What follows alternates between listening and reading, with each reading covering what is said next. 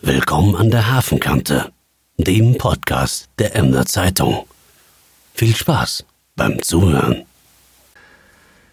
Herzlich willkommen an der Hafenkante zu unserem neuen Podcast in dieser Woche, die, wir machen immer einen kleinen Ausblick aufs Wetter, äh, durchwachsen war, sag ich mal. Und das Wochenende wird, glaube ich, ebenfalls durchwachsen. An der Hafenkante ist wieder unterwegs. Ähm, und zwar sind wir hier in der Kunsthalle. Neben mir sitzt Ilka Erdwins. Hallo, Ilka. Moin. Moin. Und ich sag's gleich vorweg, Ilka und ich kennen uns schon seit Jahren, deswegen duzen wir uns und wir fanden das auch blöd, jetzt uns für den Podcast zu siezen. Also wir machen das jetzt einfach mal so. Äh, liebe Zuhörerinnen und Zuhörer sind jetzt mittendrin in einem quasi fast privaten Gespräch, aber auch nur halb privat. Ähm, denn wir sind hier wegen der Otto-Ausstellung. Wie könnte es anders sein? Ilka, die Otto-Ausstellung ist jetzt seit zwei Tagen, glaube ich, abgebaut. Ja. Wie geht's dir jetzt? Ja, uns geht's natürlich super. Wir freuen uns natürlich auch, dass das Projekt so toll gelaufen ist und äh, auch jetzt, dass das auch zum Abschluss äh, gekommen ist, natürlich, das war schon ganz schön aufregend fürs ganze Team. Aber so ein bisschen wehmütig ist man natürlich auch, wenn so ein besonderes Ja. Projekt zu Ende ist. Ja, das war ja nun eine Ausstellung, die sich sehr unterschieden hat von dem, was ihr sonst so ausstellt. Das ist ja sonst eher so ernste Kunst und wirklich tolle Bilder und wertvolle Bilder von großen Künstlern. Und dann kommt da plötzlich Otto daher und sagt, ich möchte bei euch ausstellen. Habt ihr da nicht alle so ein bisschen die Nase gerümpft? Also tatsächlich war es sogar ein großer Wunsch vom Team. Wir haben Anfang des Jahres, wir haben ja sehr viele Neuzugänge im Team, gesagt, wir müssen mal wieder unseren Leitbildprozess äh, aktivieren, haben mit ganz vielen Mitarbeitern zusammen äh, unser Leitbild nochmal überarbeitet. Und bei der Frage, was würdet ihr gerne mal machen, haben alle gesagt, wir würden unheimlich gerne mal eine Otto-Ausstellung machen. Und es war auch dann gar nicht so, dass Otto gefragt hat, sondern Eskenan hat seine Ausstellung in Hamburg gesehen, im Museum für Kunst und Gewerbe. Und dann hat sie ihm, glaube ich, eine WhatsApp geschickt und hat gesagt, Otto, können wir das nicht auch in Emmen zeigen? Und was sagt Otto dann? Ja, das war, glaube ich, ziemlich begeistert. Ja. so in seiner Heimatstadt. Denn das ist auch so, ähm, das ist natürlich für uns ein ganz ungewöhnliches Projekt, schon richtig. Wobei auch die Kunst, die wir sonst zeigen, nicht unbedingt bierernst ist. Das möchte ich auch nochmal Ja. sagen. Aber natürlich ist Otto in erster Linie für ganz andere Sachen bekannt. Ähm, und für viele Menschen, die nicht wussten, was er macht und wie er es macht, war das tatsächlich so, dass sie dachten, jetzt zeigt die Kunsthalle so, ja, irgendwelche Otto-Devotionalien oder irgendwie vielleicht auch Bilder von den Shows oder Videos. Da wird so eine Art ähm, popkulturelles Phänomen mal so präsentiert, aber dass es was mit Kunst zu tun hat, war vielen Leuten gar nicht so klar. Ja, obwohl die Devotionalien natürlich auch gezeigt wurden. Also der, das kleine Auto steht jetzt immer noch im Eingang. Ich habe es gerade gesehen. Ich weiß gar nicht, was es für eine Marke ist. Äh, Weißt du's? Ja, ein Bianchini, wenn ich das jetzt richtig äh, sage. Ja. Und was ich, das ist mir deshalb in Erinnerung, der hat am selben Tag wie ich Geburtstag. Der wurde an meinem Geburtstag vor 50 Jahren in diesem Jahr erst zugelassen. Darum Ja, hat er auch so okay. gleich mein Herz erobert. Ah, das ist gut. Wo geht der Wagen wieder hin? Äh, zurück zu Otto. Der gehört ihm privat, der ist Ja. auch auf ihn zugelassen. Der, äh, wir haben jetzt nur bei uns hier andere Nummernschilder, nämlich die Nummernschilder aus dem Film, der Außerfriesische, dran geschraubt, damit die Besucher verstehen, ah, das ist das Fahrzeug, mit dem er in dem Film rumfährt. Ja. Der ist auch fahrbereit, ähm, aber der hat so, glaube ich, so einen Zweitaktmotor und maximal irgendwie 80 km/h. Also die Kollegen werden den auf dem Hänger jetzt zurückbringen. Ja, aber das würde für die ostfriesischen Straßen würde das reichen. Vor allen Dingen im Zustand, in dem die jetzt gerade sind, so einmal die Strecke zwischen Emden und Pevsum oder so, dann darf man ja doch nicht schneller. Ja. Ähm, eben- eben nochmal zurück zum Anfang der Ausstellung. Ja. Ähm, dann hat Otto also gesagt, ja, machen wir. Und du hattest gesagt, wir stellen, oder viele Leute hatten dann erwartet, dass das so eine Klimbim-Ausstellung wird mit Devotionalien. Aber so ein paar Devotionalien sind ja wirklich doch auch gezeigt worden, ne? Ja, also das, natürlich war der Hintergrund, ähm, dass äh, erst genannt und Otto kennen sich natürlich, alte Emler, ne, kennen sich schon halb, also ewig. Und äh, es war tatsächlich auch ja schon so, dass es nicht die erste Otto-Ausstellung ist. Es gab schon eine in Frankfurt im Karikatura-Museum und auch im Museum für Kunst und Gewerbe. Das ist ein ganz ehrwürdiges, also wirklich Top-Museum und äh, wirklich über jeden Zweifel erhaben, dass man eine Klimbim-Ausstellung macht. Ja. Aber ähm, äh, es war ja dann auch so, er hatte ja dann vor gar nicht langer Zeit den runden Geburtstag, dann hat er Preise und Ehrungen bekommen und einen Orden bekommen und so weiter. Und dann haben wir gedacht, da muss doch was in Emmen passieren. Und ähm, dann lag natürlich nahe, dass wir gesagt haben, okay, ist eigentlich nicht so richtig unser Thema normalerweise, aber äh, wir wollen das gerne machen. Mhm. Und äh, da war aber schon der Hintergrund, dass Eskenan eben auch gesehen hat, was der macht und wie der malt. Ja. Und dass er sich ja in seiner, seinen Bildern auf große Kunst bezieht. Und das ist auch, wie wir Otto kennen, der kommt fast zu jeder Ausstellung, der ist wirklich total kunstinteressiert, hat Kunst studiert. Und ähm, das, was er dann macht mit seinem typischen humorigen Otto-Blick natürlich, ist aber eben berühmte Kunstwerke sozusagen persiflieren. Ja. Also so ein Caspar David Friedrich Bild, was jeder aus dem Lesebuch vielleicht kennt und insofern ist da schon auch ein sehr doch wieder direkter Bezug zur ja. Kunst. Ist das denn, also wenn man mal ein bisschen theoretisch, ist das denn wirklich Kunst, was er macht? Oder kann das weg? Oder ist das so, oder ist das so, so im Mittelbereich? Man, wenn ich einen Caspar David Friedrich toll nachmalen kann, dann kann man mir zwar sagen, ja, du bist ein guter Techniker, du kannst den Pinsel gut führen, aber deswegen bin ich ja noch kein Künstler. Aber er setzt dann natürlich seine Ortifanten da rein. Äh, ist das im engeren Sinne, ist das Kunst oder, oder ist das Karikatur? Also das ist sicherlich ein bisschen out of the box. Also das ist sicher nicht äh, die Kunst, die wir hier sonst zeigen würden ähm, hat aber meiner Meinung nach, äh, würde ich das mal vielleicht eher so in so einem Kontext sehen, Kunstvermittlung. Natürlich hast du recht. Also man kann ganz viel dieses technische äh, Können, das kann man lernen. Er hat es ja auch studiert, er hat gelernt bei mhm. Rudolf Hausner, ganz berühmter Künstler. Also er hat sehr viel handwerklich wirklich echtes Können, äh, das muss man sagen. Aber richtig, das, da kann man vieles lernen aber er hat schon dann seinen eigenen kreativen, ähm, sein eigenes kreatives äh, Moment daran ist tatsächlich diesen Otto-Blick auf diese Kunst zu wenden und das mal nicht so ganz bierernst zu sehen und tatsächlich dann die Ottifanten überall reinzumalen oder auch sich selbst. Und äh, wo ich da Kunstvermittlung sehe, ist eben, dass wir hoffen, dass, dass die Besucher auch so verstanden haben. Vielleicht kennt nicht jeder alle diese Bilder, aber ein oder zwei davon haben die Leute bestimmt auch erkannt als Original. Und ähm, da könnte vielleicht so ein bisschen der Funke überspringen, dass auch so ein Fan sagt, Mensch, wenn der Otto sich so wahnsinnig für Kunst interessiert und da so oft ins Museum geht und diese Kunstkataloge studiert, da muss ja wohl was dran sein. Vielleicht sollte ich auch mal ein bisschen offener für sein und ja. mich da auch mal ein bisschen mit befassen. Ja, das könnte natürlich sein, dass das ein wichtiger Aspekt dieser Ausstellung ist, also neben dem ganzen Spaßigen, dass man wirklich hereinkommt ja. und schallend lachen kann, ähm, dass einfach so dieser zweite Weg, Menschen an die Kunst heranzuführen, quasi durch die Hintertür, äh, dass das sehr wertvoll ist. Ne? Ja, also wir haben ja festgestellt, dass Otto wirklich wahnsinnig tolle Fans hat und wirklich äh, ganz viele Leute auch von weit her gekommen sind. Zum Teil wirklich in erster Linie einfach, weil es eben nur um Otto ging. Die wussten ja vielleicht gar nicht so genau, was sie hier sehen würden, sondern äh, die sind so Otto-Fans, dass sie sagen, wenn da was von Otto ist, das muss ich sehen. Und da sind sicher viele Leute auch dabei gewesen, die normalerweise nicht in so einem Kunstmuseum unterwegs sind.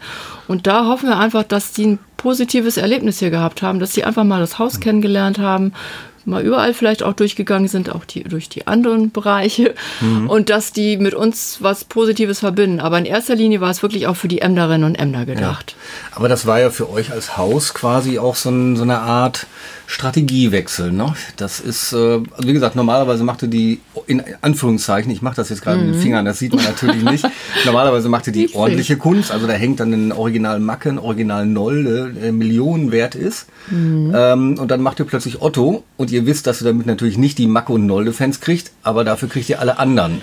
Wie sehr habt ihr das so vorher diskutiert? Ist, war das Absicht? Also das haben oder wir... Oder so ein netter Nebeneffekt? Äh, nee, das haben wir schon sehr bewusst dis äh, diskutiert. Das waren schon so Aspekte, über die wir auch lange geredet haben.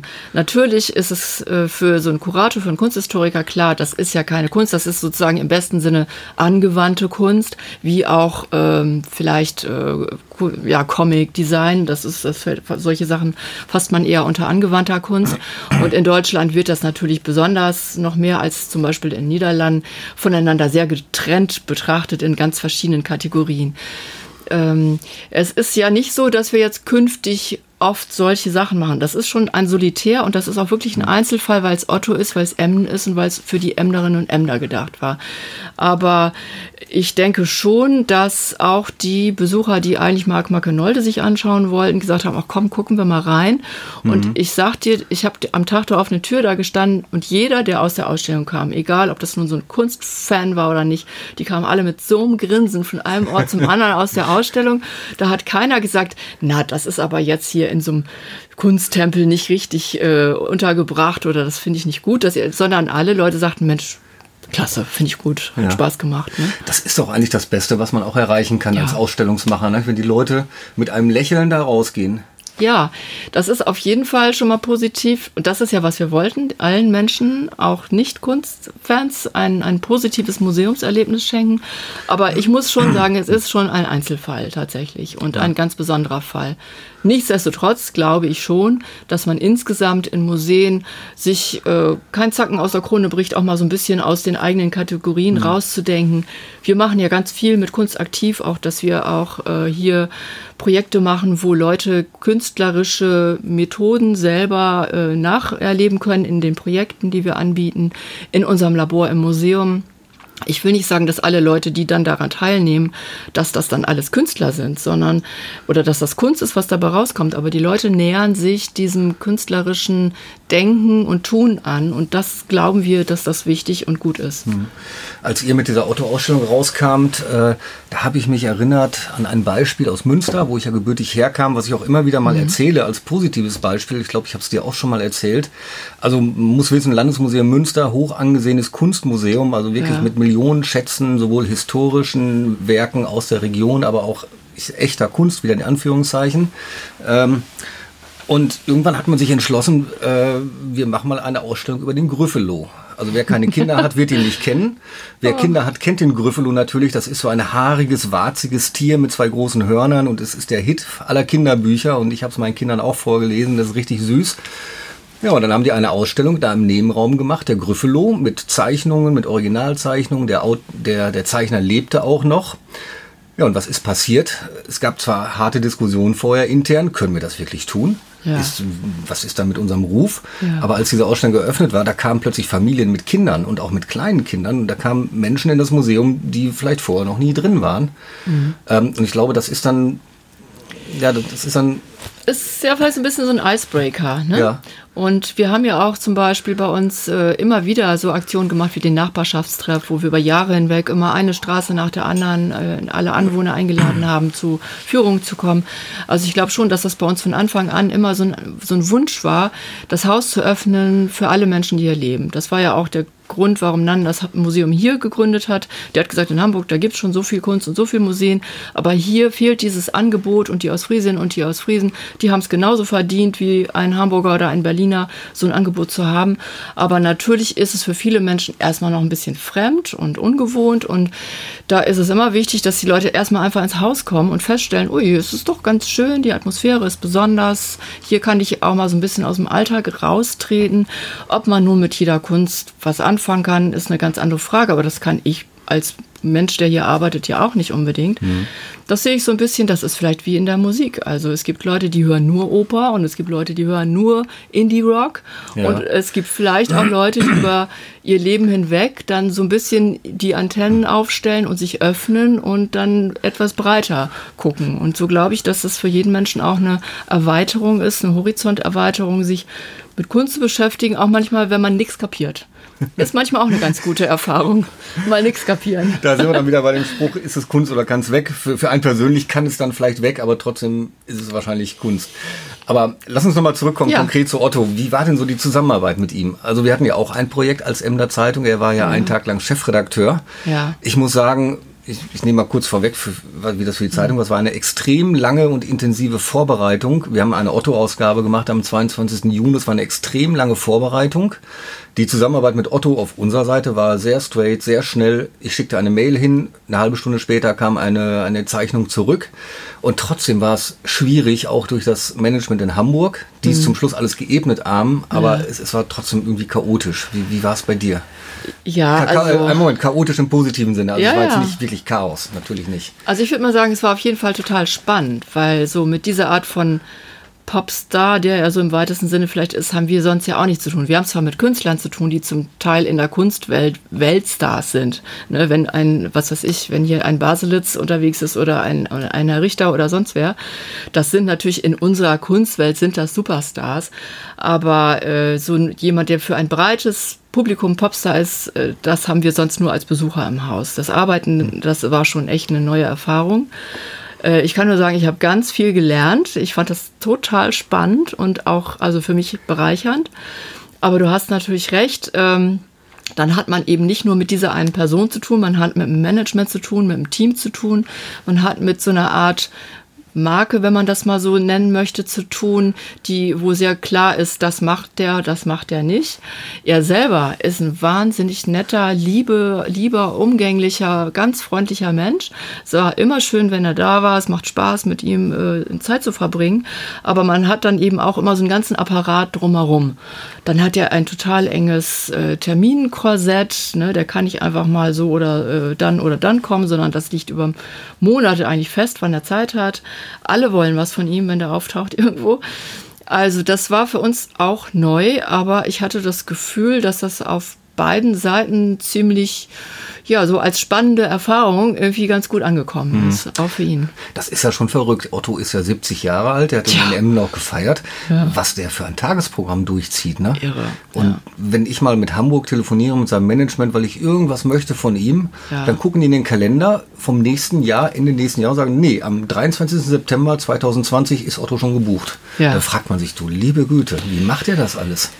Also ich glaube, dass ganz wichtig ist, eben was ich schon sagte, Otto ist eine Marke äh, in, in mehrfacher Hinsicht, so eine Marke, aber äh, er ist eben auch sich selbst immer treu geblieben. Ne? Also man weiß, was Otto ist, was der macht, wie der unterwegs ist. Und ich glaube, dass das was ist, was in unseren, unserer Zeit äh, diese, diese Art von Vertrauen und Wissen und Beständigkeit, dass das was total Wichtiges ist. Und dass er deshalb all die Jahre eigentlich immer auch so ein, ja, so groß geblieben ist. Es gab sicher Zeiten, also ich kenne ihn noch, ich äh, habe als Kind ne, so abends im Bademantel auf dem Sofa gesessen und die ersten Otto-Shows. Ja, ich auch. Wir sind geguckt. gleich alt, muss man sagen. Ne, ja. Die habe ich also diese halbstündigen Shows, ne? Völlig ja. äh, geliebt. Ne? Auch natürlich Kinder lieben ja das Anarchische ja. und dann macht er auch Sachen kaputt und äh, macht Quatsch und Blödsinn. Ne? Aber dann gab es später diese Filme. Das ist jetzt nicht mehr ganz so mein Thema gewesen. Und dann irgendwann kam ja plötzlich dieser Film, ich glaube in den Sieben Zwergen, wo er zusammen mit anderen Comedians ja äh, die ganze Zeit spielt und wo man aber merkt, trotzdem Otto ist Otto, auch in dieser Riege jeder hat so seine eigenen Turn, mhm. aber er bleibt er und hat damit weiterhin einfach auch äh, Erfolg. Und dann kam natürlich, was jetzt die Kinder heute vielleicht am meisten kennen, die Synchronarbeit, Ice Age, Sid, grandios, ne? Ja. Ähm, also es gab, äh, obwohl er immer er selbst geblieben ist, gab es so eine Entwicklung, die immer neue Generationen mit hm. neuen Inhalten, neuen Themen, neuen Projekten irgendwie begeistert. Ich weiß, es kommt bald wieder ein Film auf den ich also ganz scharf bin, weil er eine meiner Kindheitslieblingsfiguren verkörpern wird, nämlich, nämlich Catweasel. Oh ja, Catweasel. Catweasel. Aber ich ja. muss sagen, also da äh, fast so ein bisschen, äh, habe ich auch so ein bisschen, ähm, äh, ja, äh, ich hoffe, er macht das so toll, wie ich mir das jetzt vorstelle und wünsche, weil ich Catweasel richtig super fand. Und äh, ich denke, er, er passt da gut, er kann das gut. Ich glaube auch, dass ne? das vom Typ her passt. Ja. Total, aber ja. ähm, das ist schon so, wo ich dann denke, das ist nochmal wieder eine neue Geschichte, dass er jemand verkörpert, jemand hm. anderen. Man muss ja auch sagen, es gibt ja wenige Künstler oder Comedians oder, nee, Comedians Comedians ist ja das neue Wort. Wie hieß das denn früher? Ähm, ja, Kabarettisten, ja. die wirklich im Laufe ihres Lebens über Jahrzehnte hinweg so kontinuierlich öffentlich waren, wo, es keine riesigen Skandale gab, die sich nie zwischendurch mit Drogen abgeschossen haben und so mhm. durch tiefe Täler gewandert sind. Er hat es ja wirklich geschafft, äh, seit, sagen wir mal, 40 Jahren jetzt populär zu sein. Ne? Mal, mal ein bisschen mehr, mal ein bisschen weniger.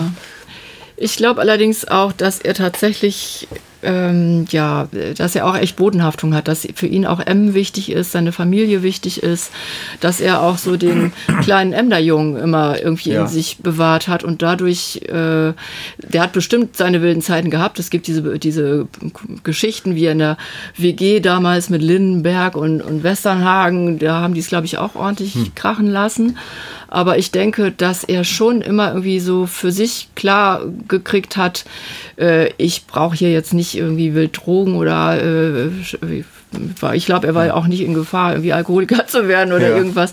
Er, er hatte, glaube ich, äh, schon eine gewisse innere Festigkeit und ich, ich behaupte jetzt einfach mal, als aus Friesen, das hat auch was mit seinen Wurzeln zu tun. Das wollte ich auch gerade sagen. Vielleicht ist das ja gerade so dieser Anteil, das Ostfriesische in ihm. Ja. Also man, man kann zwar feiern, man kann auch Spaß haben, aber man bewahrt doch immer irgendwie noch Maß. Ja, ich denke, dass, dass ihm das gelungen ist. Und so wie wir ihn heute hier jetzt erlebt haben, lebt er ja auch total gesund. Der macht ganz viel Sport. Ehrlich? Ja, also er ist ja auch schrank und Ja, schlank das und so. ja. Ne? Also er macht ganz viel Sport. Ich glaube, früher war er auch ein fanatischer Tennisspieler, aber er macht, glaube ich, auch andere Sachen. Er lebt sehr gesund. Es ging immer nur, er braucht Tee, er braucht Wasser, Nüsse, Beeren, Obst gerne. Ja. Er liebt Krabben. Also das war mal ganz äh, wichtig. Unbedingt Krabben müssen irgendwie Ja. rangeschafft werden. Aber er lebt schon gesund. Ja. Also das ist sicher auch wichtig. Zum, zum Thema Tennis habe ich auch eine Story, das ist jetzt allerdings schon zwei Jahre her. Da hatten wir irgendwas und wollten irgendwie Otto erreichen und ich wusste ums Verrecken nicht, wie ich an Otto rankomme. ähm, und plötzlich kam dann unsere Korrektorin abends in die Redaktion, das ist Frau Schwarting. Liebe Grüße, Frau Schwarting. Sie machen Ja. einen tollen Job. Und die erzählte mir dann, Herr Bergmann, wissen Sie eigentlich, wo ich gerade herkomme? Ich sage, nee, woher sollte ich das wissen? Ja, von meinem Tennisclub. Und wissen Sie, mit wem ich gerade eine Partie gespielt habe? Ich sage, nein, weiß ich nicht. Mit Otto. Wie? Ich sag, Sie spielen mit Otto Tennis? ja, der war gerade in Emden und das ist ja sein Tennisclub und mit dem habe ich eine Partie Tennis gespielt. Super, ne? Ja, ich sag, super. Ich versuche seit einem Monat ihn zu erreichen und mit ihm spielt er Tennis. ähm, Aber ich glaube, Otto ist häufiger in Emden, als man das äh, Ja. wahrnimmt, ne? Doch, der ist, glaube ich, wenn er, wenn er irgendwie kann, dann, es ist ja auch nicht so weit von Hamburg aus jetzt, ne, zischt er mal rüber. Äh, er ist viel unterwegs mit seinem Freund und Assistenten Thomas Tritschanke, ne, und dann denken die, glaube ich, auch, komm, fahren wir mal nach M, Ja. Partie Tennis spielen.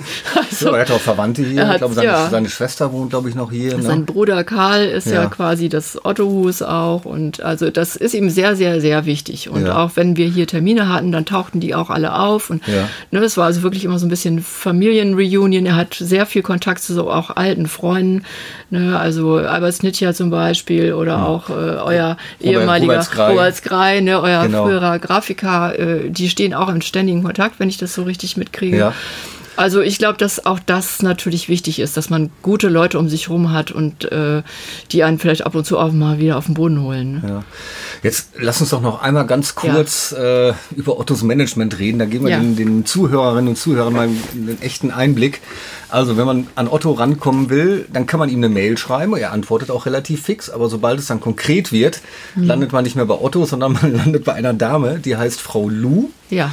Das klingt sehr harmlos. Ja. Äh, Frau Lu ist eigentlich auch eine total nette Frau, muss ich sagen, wenn man, wenn man Ja. sie denn so trifft. Sie. Aber ich habe noch keine PR-Managerin erlebt, die mit so harter Hand diesen, diesen Zeitplan durchtaktet und, und auch gnadenlos sagt, nein, Herr Bergmann, das kriegen wir nicht hin. Und zum Schluss hat es dann doch Ja. alles funktioniert und das rechne ich ihr wieder hoch an. Aber der Weg ist ein harter mit ihr. Ne?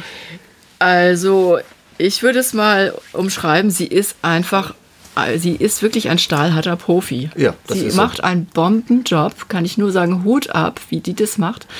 Äh, Sehr konsequent mit, glaube ich, einem auch manchmal leicht chaotischen Ja. Trüppchen. Ne? Das sind ja viele Leute, die da auch dranhängen so.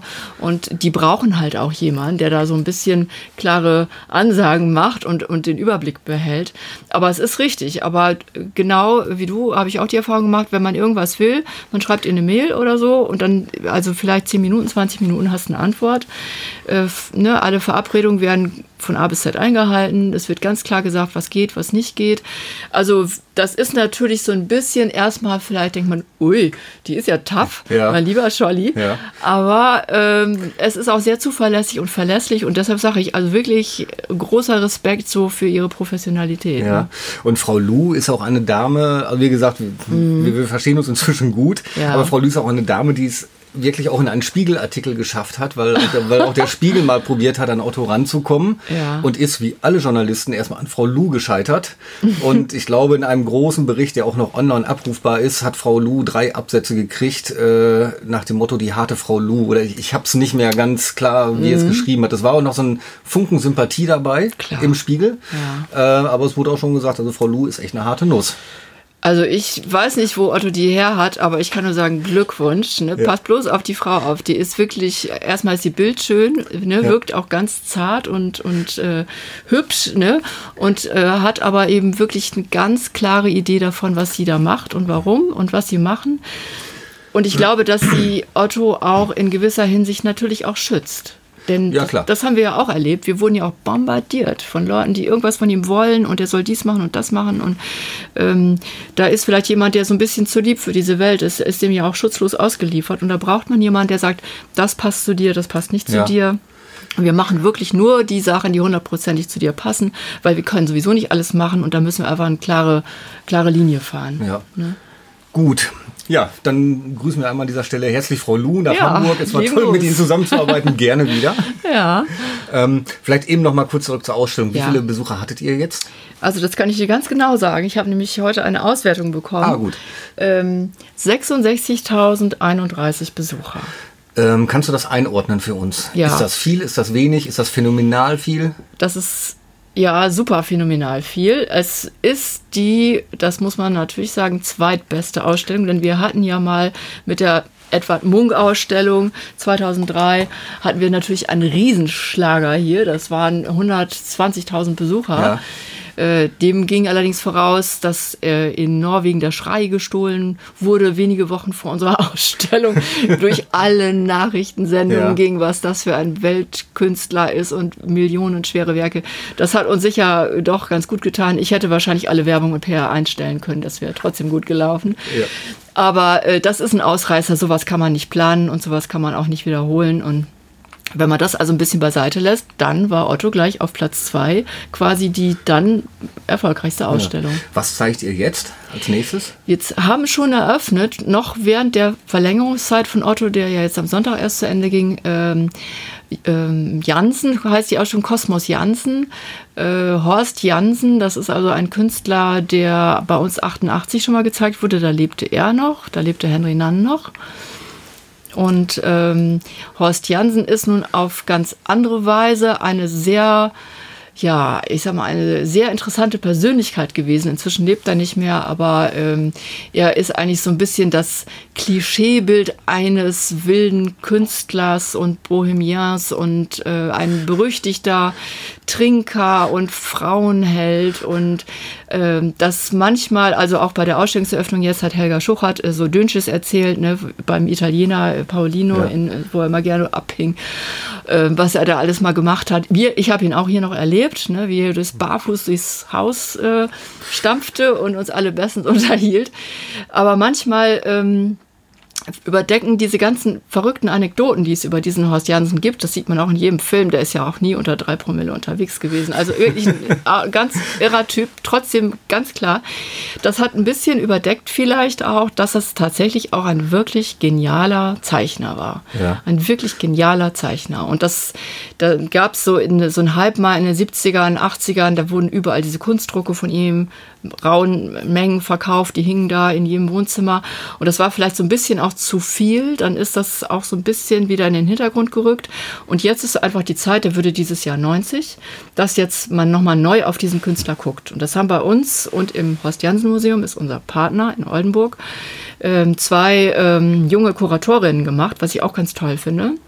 Also bei uns Eugenia Grirochea, die ist gerade 30, ist unsere Volontärin, ist ihr Abschlussprojekt Meisterstück, kann ich nur sagen.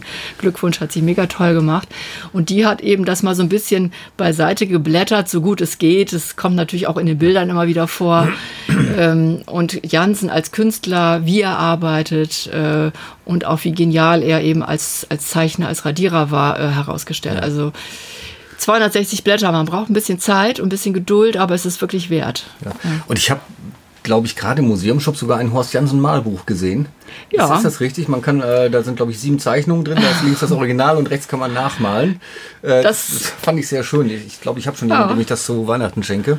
Und was ich auch gerade gelernt Ja. habe, also so Attribute, die bei einem normalen Menschen als, das geht ja gar nicht, abgetan würden. Also Mhm. Frauenheld, Trinker, nie unter drei Promille, ein bisschen verrückt, barfuß durchs Museum, ist bei Künstlern offenbar eher ein Qualitätskriterium. Ja, also äh, Qualitätskriterium würde ich es nicht nennen. Also in heutigen Zeiten, ich sag mal Stichwort MeToo, äh, Political Correctness und so, da hätte so jemand das, glaube ich, schon ziemlich schwer.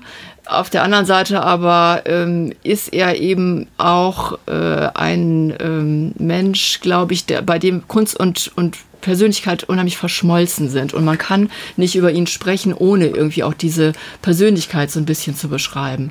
Und in dieser Zeit war das natürlich, er war ein Provokateur, der hat also gerne immer denen da oben und auch den, den Leuten in der Kunstwelt und so, so richtig einen von Latz geknallt, hatte aber ein großes Herz für die Leute, die vielleicht ein bisschen einfacher lebten, ne? hat viele Taxifahrer glücklich gemacht, wenn er zwei Flaschen Shampoos bestellt hat und gesagt hat, hier eine ist für dich und deine Frau heute Abend, wenn er die mhm. dann ab, äh, wenn sie die dann abgegeben haben oder wenn er zum Beispiel da beim, beim Italiener da irgendwie, wenn er nach der Theaterpremiere ganz viele Leute kamen, dann hat er die ganze Abendzeitung aufgekauft, hat dann eine Zeichnung drauf gemacht und an diese ganzen Leute vertickt und das Geld ging dann äh, an die Kellner, die an dem Abend zu viel Stress gehabt haben. Die kriegten dann Trinkgeld. Ja, nun muss man ja auch wirklich sagen, äh, ein bisschen verrückt zu sein, gehört ja für einen Künstler dazu. Mein Salvador Dali war auch, glaube ich, ziemlich verrückt und ein Van Gogh hat, ja. war der, dass der sich das Ohr abgeschnitten hatte, ja, ne? Man sagt so, ja, also es ist natürlich so, dass Künstler häufig auch ähm, leben ja auch tatsächlich vielleicht in einer anderen, in einem anderen Aggregatzustand. Also wenn ich mal jetzt mal so sage, die Kunst, also die Kunst, die mich interessiert, das ist im Grunde so eine Art Philosophie mit anderen Mitteln. Ne? Dann ist das natürlich schon so, da geht es nicht nur um Ästhetik und schöne Bilder, sondern da geht es auch so um den Blick aufs Leben und auf den Umgang mit den Dingen, die die Menschen in unserer jeweiligen Zeit beschäftigen, auf die die Künstler reagieren. Das sind Sachen, die mich interessieren im, im Kunstbereich. Und deshalb sage ich, das ist so ein bisschen Philosophie mit ästhetischen Mitteln vielleicht.